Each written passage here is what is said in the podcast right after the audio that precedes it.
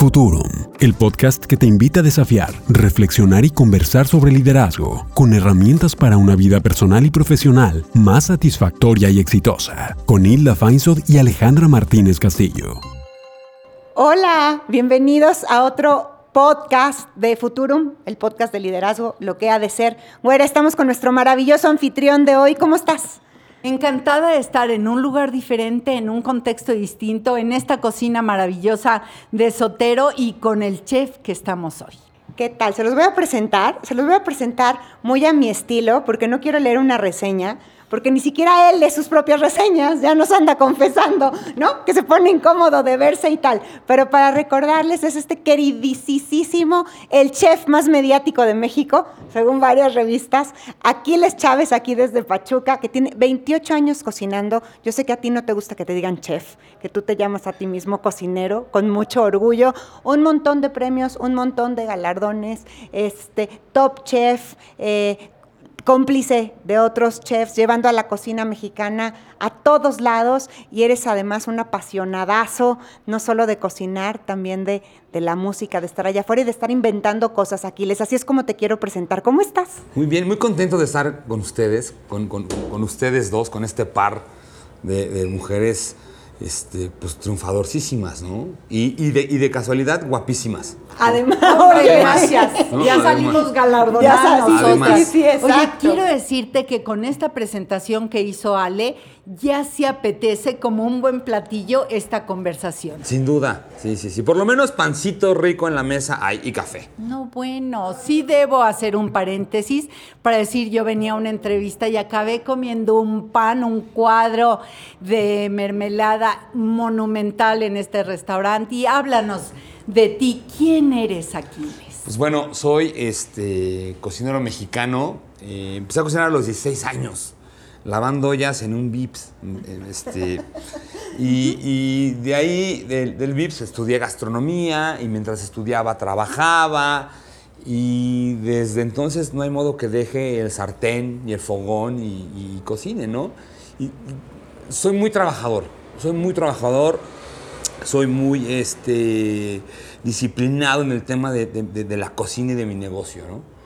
Y la, ahorita que, que, que, sacábamos cuentas antes de, arrancar con, el, con la entrevista, de cuando empecé a cocinar y qué edad tengo, pues resulta que tengo, o sea, tengo 43 años, soy del, del 44, soy del 77, y no, no me había per, per, percatado que tengo 28 años en la cocina, y yo, entonces le dije, órale, no, no.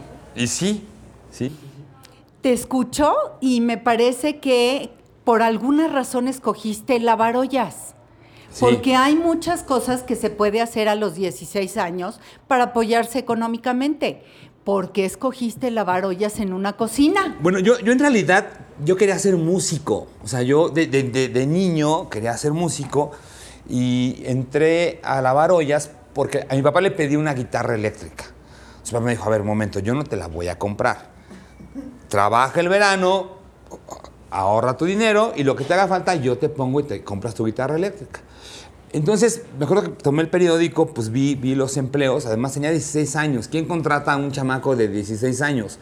O sea, o era un, McDonald's o era un cosa así. Y, este, vi que decía, VIP solicita mozos de cocina. Pero yo a mi mamá toda la vida la ayudé a cocinar. Yo, yo desde que hoy puedo decir que mi, mi, mi currículum eh, gastronómico se divide en dos, en el currículum familiar y en el currículum profesional. Y el familiar es desde que tengo uso de la, de razón con mi mamá en la cocina hasta los 16. Y de los 16 hasta el día de hoy en la cocina ya de manera profesional. Entonces para mí no fue, eh, digamos, pues complicado el, el, el, o raro decir voy a, a, trabajar en un restaurante. Había de lavaollas, pues, pues de eso, ¿no? O sea, y así entré al, al mundo gastronómico de manera profesional increíble y sí me parece que nunca es al azar las cosas que hacemos, solo que con el paso del tiempo descubrimos, ¿cierto? Así es.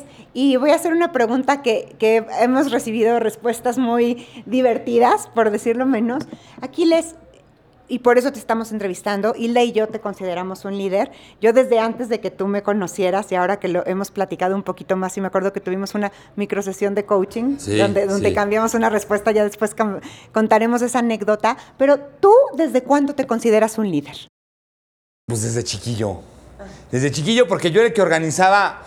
O sea, yo siempre fui, o más bien, mi mamá era la mamá de Aquiles, ¿no? Este, y era el que organizaba y dirigía al- al- en el kinder, en la primaria, en la secundaria, este, las reuniones, las revueltas, las cosas raras, ¿no? O sea, entonces, siempre me, me trataron como, como líder y me manda, y le mandaron a llamar a mis papás o a mi mamá a la escuela porque ha- hacía una fregadera, pero además incitaba a hacer cosas, ¿no?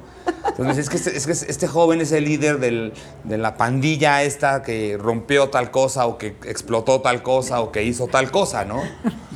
Y, otra cosa, ya en, perspectiva, siempre he sido Aquiles Chávez y siempre me doy como a notar, ¿no? Llamo esa atención en donde, en donde me pare, sí de manera inconsciente. O sea, sucede, no lo hago adrede, sucede y, y lo hago, pero no lo hago con, esta, con, con estas ganas, lo hago porque, porque no sé hacer otra cosa. Em, se escucha que pasaste de este líder de pandillas a hoy liderar en lo que haces. Sí, pues sí. ¿Quiénes son líderes que admiras? Por, por ejemplo, híjole, a- a- a- vivos o muertos. Vivos y muertos. Eh, por ejemplo, el Che Guevara. El Che Guevara es un tipo que más allá de lo que, si el socialismo o la revolución o no, el- el- el- un tipo que predicó con el ejemplo, ¿no? Una vez que, que tienen la, la- la, eh, obtienen la independencia, la revolución, perdón, de Cuba, pues Fidel le dijo, oye, te hago ministro, sí estuvo un par de años trabajando, pero después dijo, no, voy a seguir revolucion- revo- revolucionario. Y dejó a la familia por, por sus ideales, ¿no? Y la gente lo seguía, ¿no? O sea, más allá de que sí, que, que- si el socialismo es bueno o malo, sirve, no sirve, caduco, lo que tú quieras, pero, pero eso es de admirarse, ¿no? Entonces es un, tipo que, que yo admiro, eh, ese, ese- ese liderazgo, Emiliano Zapata, es otro gran líder que, que yo admiro, ¿no?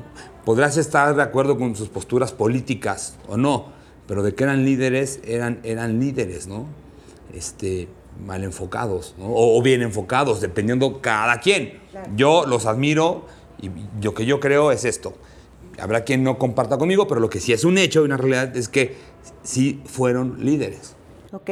Y, eh, y después de ver estos líderes de referencia, que lo que escucho es que lo te- que te gusta es el, su valor y su apego a lo que creían Sí, ellos, más sí, allá de los demás. sí. En ti, ¿cuáles dirías que son tus tres características fundamentales como líder, Aquiles? Por ejemplo, como le digo a los chicos, nadie trabaja menos que yo. Ok.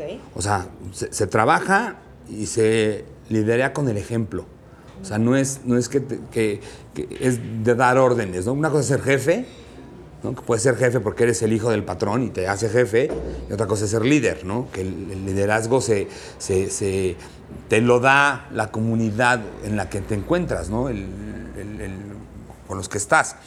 Y este, y pues no, nadie trabaja menos que yo se predica con el es, decir, se predica con el ejemplo, ¿no? Eh, tratar de, de hacer las cosas bien, pero que también sean justas, que sean correctas, ¿no? Este, y evidentemente el bien común del grupo de que se trate, ¿no? O sea, eso es por lo que trabajamos. Y creo que ahora en esta eh, pandemia, en esta crisis, pues a final de cuentas, eh, si hoy el restaurante se mantuvo, sigue abierto, sigue haciendo cosas, fue por las decisiones que, y, las propuestas que tomé y que decidí que, se- que- había que, seguir y hacer, ¿no? Yo quiero agregar dos más que digo, porque conozco personalmente aquí, les hemos podido eh, conversar, ¿no? trabajar de alguna manera juntos. Y hay dos que no mencionas y yo quiero recalcar, Aquiles, que una es tu pasión. Eres un líder apasionado y creo que por eso trabajas 24/7 y puedes dar el ejemplo y puedes contagiar, porque sí es algo que, que- que percibo que, que la gente, no solo quienes trabajan contigo, sino también tus admiradores como chef, etcétera, ven. Y otra cosa es tu humildad. Yo, yo quiero contar esta anécdota, que cuando Aquiles y yo platicamos una de las primeras veces, eh, la gente llegaba y estábamos comiendo en un, en un, lugar público y le decían, chef, es que yo lo admiro muchísimo, es que usted, mire, mi hijo viene y él empezó a cocinar cuando lo vio en la televisión. Y Aquiles se sonrojaba e incluso te apenaba, Sí, ¿te acuerdas? le da vergüencita que lo reconozcan. O sea, dice que sí se reconoce acá de rockstar y que lo hace así, le gusta llamar la atención, pero le da penita cuando la gente llega y se acerca. Entonces, en este tema de humildad, y me decían, no, no, no, gracias, no me diga, no, no hay de qué. Y yo le decía, ¿ves el regalo que te estás rehusando a recibir?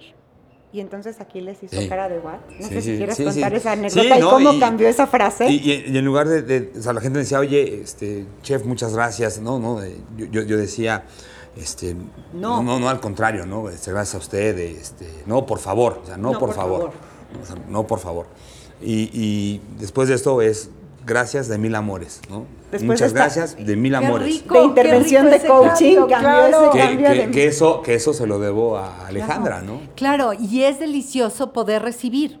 Sí, claro. Recibir desde la humildad. Puedes mantener esta postura humilde y recibir ese regalo de que alguien te diga, gracias a usted, mi hijo cocina. Gracias a... Entonces tomas el agradecimiento como esta parte deliciosa de que alguien reconozca algo para ti y de todos modos te mantienes bien terreno, trabajando, poniendo el ejemplo, em, dedicándote, siendo apasionado y siendo comprometido con otros. Sí, claro, sí, total. Eh, escucho lecciones de liderazgo muy potentes y siempre que nos sentamos, Ale y yo, a trabajar de a qué líderes vamos a entrevistar, estos que sea interesante compartir su historia, esos líderes que de verdad marcan una diferencia, pues escucho lo que tienes que decir, Aquiles, y me parece que justo seleccionamos perfecto el traer un líder en una industria diferente que se ocupa y se preocupa por la gente, que pone un ejemplo, que pone su pasión todos los días para hacer una diferencia, que marca con su estilo esa intención de ser justo y balanceado con otros, que ese es el tipo de liderazgo que nosotras promovemos, ¿cierto? Así es, así es, güera. Y es maravilloso escucharlo de, de mutuo propio, de líder, y también darnos cuenta, y esta es una invitación para quienes nos escucha, que no siempre tenemos tanta claridad de quiénes somos y, del, y, y de la extraordinaria capacidad de liderazgo que tenemos. Entonces, que de repente cuando yo escucho a los líderes que, que conocemos personalmente o quien, quienes hemos trabajado, se quedan cortos cuando se describen. Y esto me parece algo muy interesante también como característica del liderazgo. Sí, y además eh, en muchos Aquiles, y podrás escuchar todos los episodios que hemos sacado en podcast, eh, no se reconoce ni siquiera como líderes hasta que les hacemos la pregunta, se sorprenden. Y aquí te queda claro desde chiquito para qué pintabas. Sí, pero evidentemente, bueno, o sea, va- son cosas que me, que me, que me, que me sucedían, ¿no? Este, en la primaria, en la ¿Que secundaria. te sucedían o que provocabas? No, bueno, que sucedían y que yo me dejaba, yo me sí, dejaba claro. querer, ¿no? Este, y, y- y bueno, pues, pues ahora sí que en algún momento la, la- la- toda esta energía se encauzó al tema de la cocina, ¿no? Entonces toda esta energía y esta pasión, en lugar de estar haciendo fregaderas, pues mejor construyamos cosas, ¿no? Claro, y marcando una diferencia. Em, ¿Realmente de qué madera estás hecho, Aquiles? Es decir, Es decir, tus talentos, tus capacidades, quién eres que te distingue, dónde está tu verdadero poder, por qué no te mantienes como el promedio en que se mantiene mucha gente y destacas. ¿De qué estás constituido? Pues obviamente, yo creo que de pasión, ¿no? De, de- de- de- pasión, este... Por ejemplo, yo digo que yo no trabajo. O sea, yo no trabajo, yo me dedico a hacer lo que me gusta. Y curiosamente me pagan, y me pagan bien, y me va bien, y me permite eh, vivir decorosamente bien. Yo lo que hago, o sea, yo no quiero ser el ser más rico del universo para ser luego el más rico del panteón.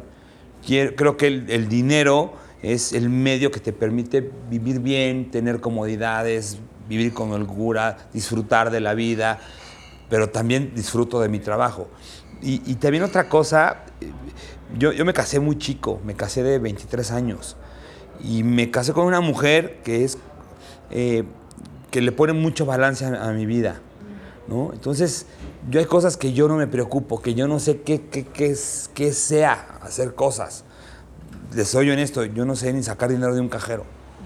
Yo no sé sacar, llenar un cheque, no sé cómo se llena un cheque. Yo no sé si la luz se pagó o no se pagó. Sí se, se pagó porque no me lo han cortado, ¿no? Porque siga habiendo. Porque sigue habiendo. Pero bueno, eso también puede ser muy cómodo, pero me permite también dedicarme a lo que me gusta y lo que me apasiona, que es la cocina, que es desarrollar platos, que es eh, trabajar con, la, con, con- con- con mi brigada, con mi equipo, ¿no? Y por otro lado, Carla, que es mi esposa, pues, se dedica al tema para mí complicadísimo dificilísimo y, y- y feo que es la administración. O sea, yo pienso que eso es. Y ella eso le apasiona y lo hace muy bien. Entonces, hemos podido compaginar en este trabajo para entonces tener un negocio sano, un negocio este, eh, responsable. Y, y des- y cuando digo responsable me refiero en, el tema con el personal, con, con los proveedores, con nuestros clientes, ¿no? O sea, creo, creo que, que también tienes que ser muy íntegro. O sea, no se vale decir, sí, yo soy el que mejor cocino cuando no le pagas a los proveedores. O, o a tus colaboradores no tienes en- con sus prestaciones de- de ley. O sea, tienes que ser completo, ¿no? Claro. Porque eso sostiene en el largo plazo. Porque Claro. eso auténticamente es el mejor reconocimiento. Poderte parar todas las mañanas y verte en el espejo. No, y, poder dormir tranquilo.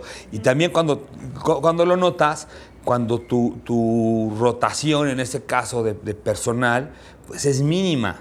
Mínima y- y prolongada, ¿no?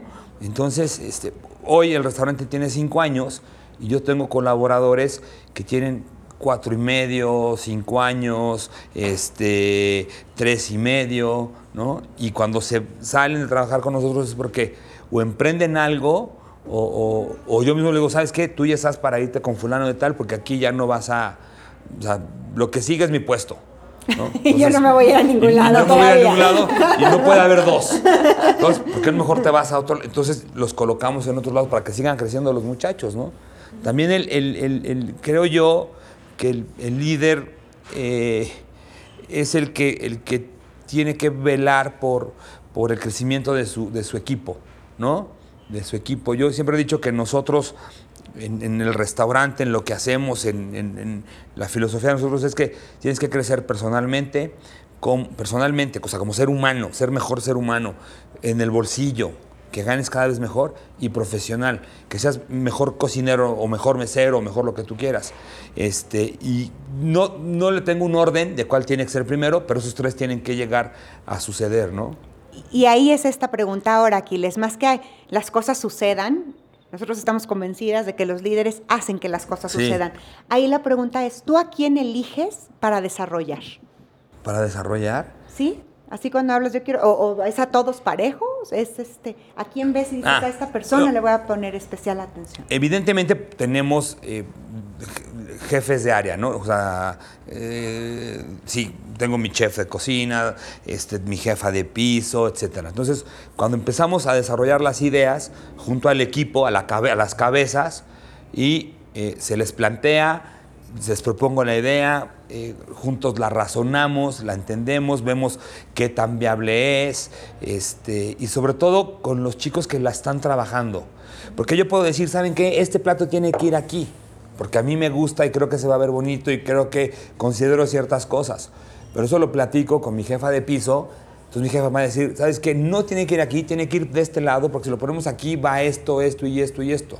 Entonces, digamos, las ideas, mucho de lo que ocurre a mí, de lo que pasa aquí, a mí sí se me ocurre, pero evidentemente tengo un equipo para llevar a cabo las ideas y cada parte del equipo se le considera y se le escucha y, y se le exige que, que- que opine si esto lo podemos mejorar, si esto es viable, si esto va a funcionar, si es viable económicamente, si es viable a la hora del servicio, etcétera, etcétera, ¿no? Tratar de, de medir los alcances y consecuencias. Eso en con- cuanto al desarrollo de ideas, Sí. perdón. Y para el desarrollo de gente, o sea, ¿a quién eliges para desarrollar? Bueno, es- eso, eso es mi trabajo.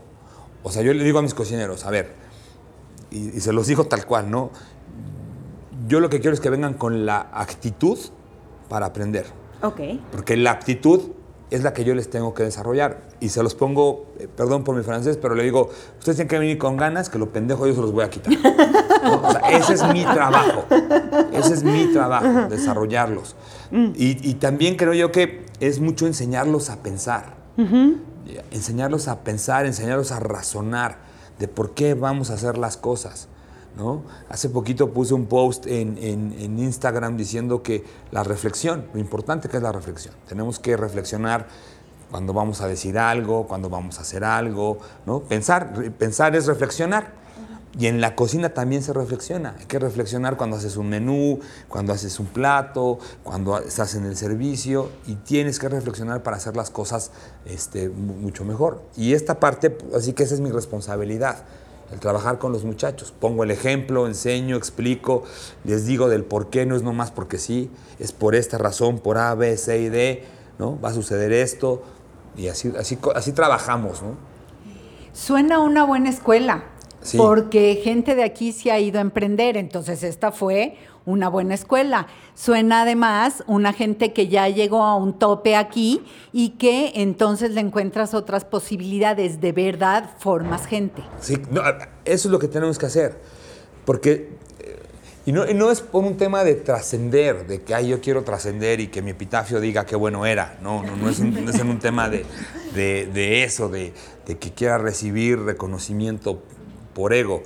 Creo que así tiene que ser. Yo creo que tenemos que desarrollar a, las, a las personas. Es- es parte eh, indispensable ¿no? de, de- de ser un buen líder o un buen jefe. ¿no? Otra cosa que les he dicho, ¿cómo te das cuenta que eres un buen líder cuando tú no estás y las cosas hacen como si tú estuvieras? Qué, maravilla. ¿no? O sea, eso de que Claro. este, este eh, eh, pensamiento de que si me voy yo se cae el restaurante, ¿qué crees? Que si te vas tú y se cae el restaurante es que nunca fuiste un buen líder Claro. ni un buen jefe. Si tú te vas y las cosas siguen como, como, est- como estuvieras tú, entonces eres un buen jefe, eres un buen líder.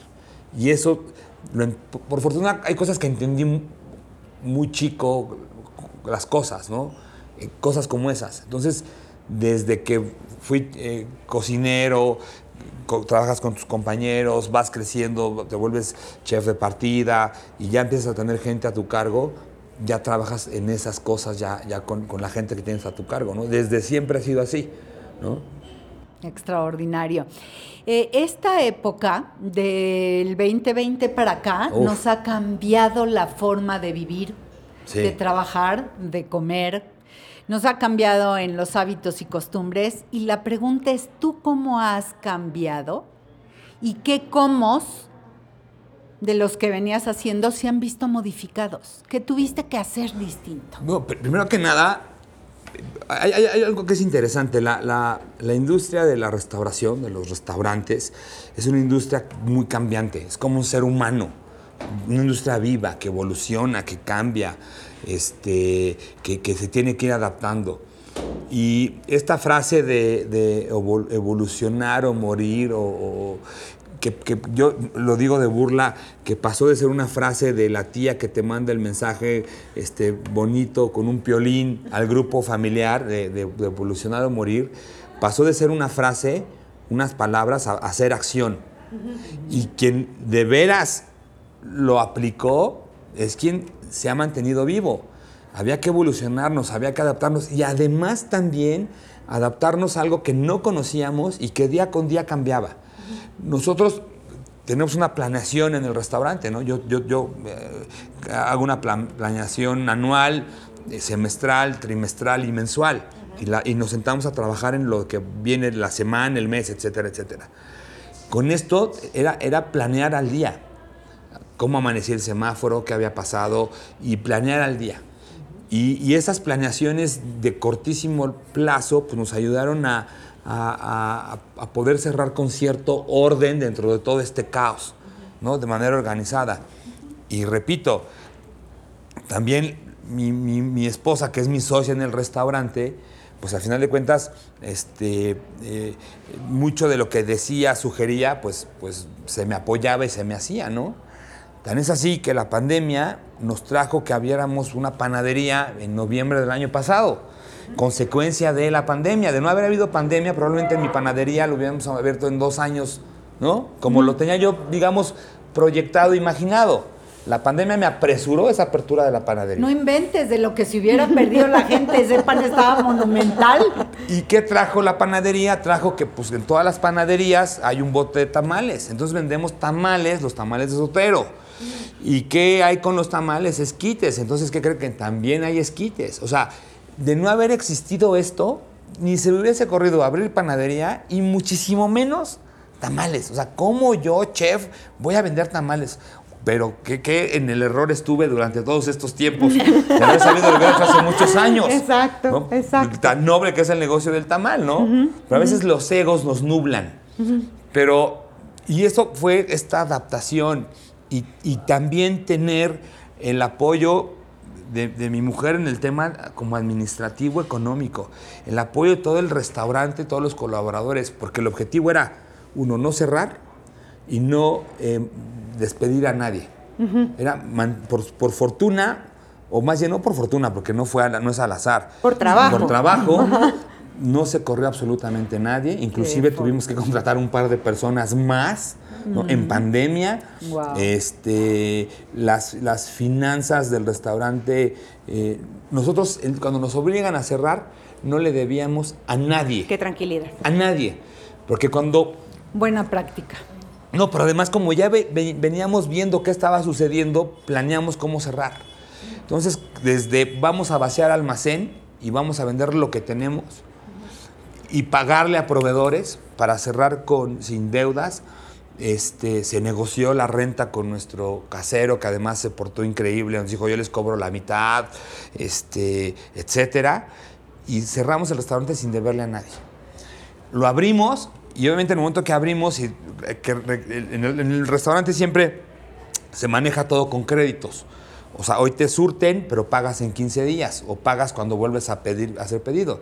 Obviamente, cuando volvimos a abrir y había que resurtir almacén, todos los proveedores nos dijeron lo que quieran. A ver, chef, o sea, ustedes fueron los únicos que nos pagaron y se fueron a pandemia, a encierro, este, sin deudas con nosotros. ¿no? O sea, y eso por toda esta cuestión administrativa de mi, de, mi esposa, ¿no?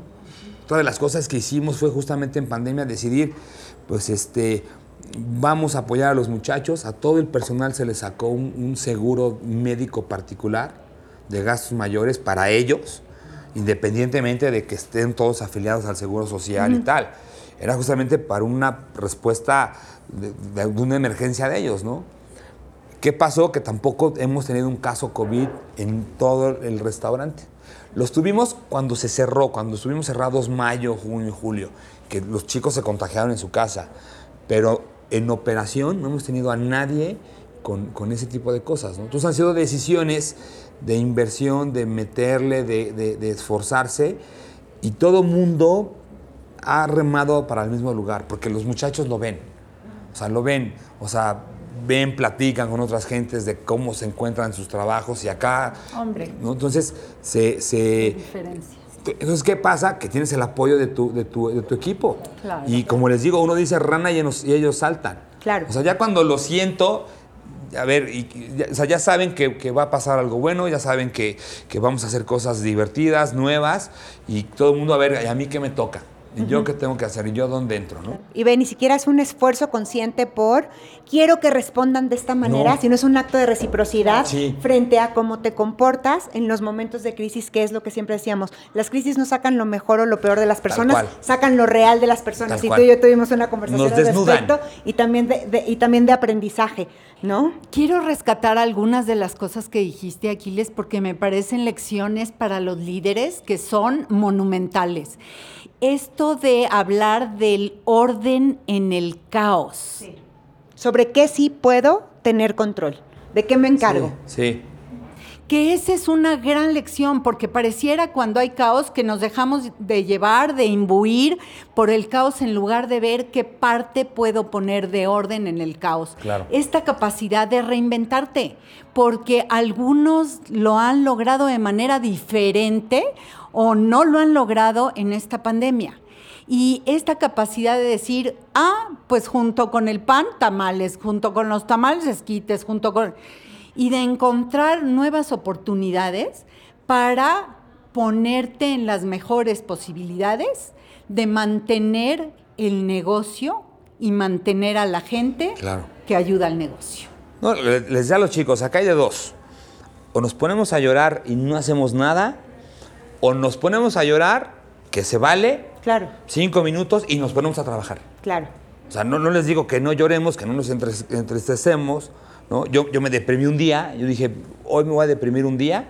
y, y- y- y sobre todo ya en el segundo cierre, ¿no? en el segundo cierre del restaurante. Porque además venimos muy agotados y cansados. Entonces dije, ota, un día, se acabó el, al otro día lo que sigue. Porque no te puedes tirar a llorar en el sofá. Bueno, sí puedes, te va de la patada. Claro, Y es un ratito. Sí, sí. No, Sí. pe- Pero me encanta también esto, porque de repente escucho a, a líderes, digamos, con, con, eh, mucho menos conciencia, con mucho mayor ceguera, de decir, no, pues aquí hay que ser fuerte y entonces adelante. Y me encanta escuchar de, date chance un ratito. Sí. Yo entré en pánico 15 días, nunca había entrado en pánico en mi vida. Bueno, creo que en pánico, en pánico 2, ¿no? Y ya después es, ahora sí, ¿de qué me puedo ocupar? Y saber que no estamos solos. Como tú dices, a ver, este plato va aquí, yo creo que va aquí. ¿Quién me ayuda a ver cómo puede ir mejor el plato? Y entre todos lo resolvemos. Y crear este sentido de comunidad y de creación. Y se vale estar triste, ¿eh? se vale deprimirse. Claro. Lo que no se vale es estar así. O sea, Quedarte porque ahí. además también el, el deprimirse es como, como te permite para parar, Detenerte un momento. Sí. pensar y, y replantear las cosas y hacer las cosas. Lo- en este post que puse que te decía de, de la reflexión, yo también al final concluyo diciendo que, que no nada más hay que reflexionar. De nada sirve si esa reflexión no la llevamos al hecho. Lo que nosotros siempre hablamos en coaching, práctica, práctica, práctica. Conocimiento es acción. Claro. Si no, nada más es buena información. No, yo le puse ahí, porque déjele cuento que si usted nada más reflexiona, lo piensa y lo medita y no hace nada, déjele digo que se está haciendo usted bien, pero bien pendejo. ¿no? Entonces lo tiene que hacer. O sea, llevar a acción todo esto que tú piensas. Y para esto necesitas, requieres, evidentemente, de todo tu equipo.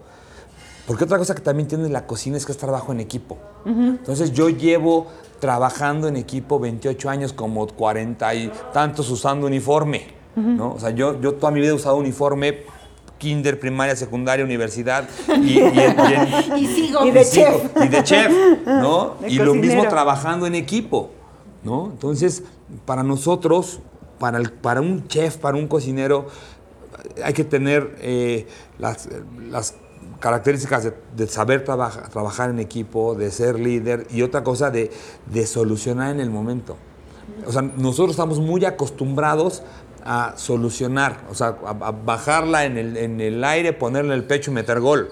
Así funciona, ¿no? Entonces, digamos que en este encierro, en este confinamiento, pues fue poner en práctica todo lo que veníamos entrenando, ¿no? Por así decirlo. Sí, claro. O sea, llevarlo a ver si es cierto que aprendiste algo en la vida. Exactamente. ¿no? O sea, de repente vas a un evento, una, una comida para 50, 100 personas y resulta que llegan 120. Entonces, y estás ahí le tienes que dar de comer a los 120 como si hubieses llevado comida para 120. Entonces, hay que responder en el momento. Entonces, digamos que eso que está en nuestro ADN, pues nos ayudó, por lo menos a mí, a que, no, a que el mundo no se me cerrara. Claro. Y me encanta escucharte desde la cocina y decir, no importa en qué industria estés, en dónde estés ejerciendo tu liderazgo, si es en el kinder, en la primaria, haciendo maestrías, etcétera, etcétera. Eso, resolver, hacernos cargo y poner en práctica todo lo que hemos aprendido a lo largo de la vida. Aquiles, después de un montón de premios, de estar en televisión, de tener tu canal de YouTube, de todo esto que has logrado, que has hecho, de un equipo consolidado, porque más allá de afuera, creo que lo que se ve afuera es el resultado de, de trabajo hacia adentro y no al revés. Hoy, ¿qué te reta?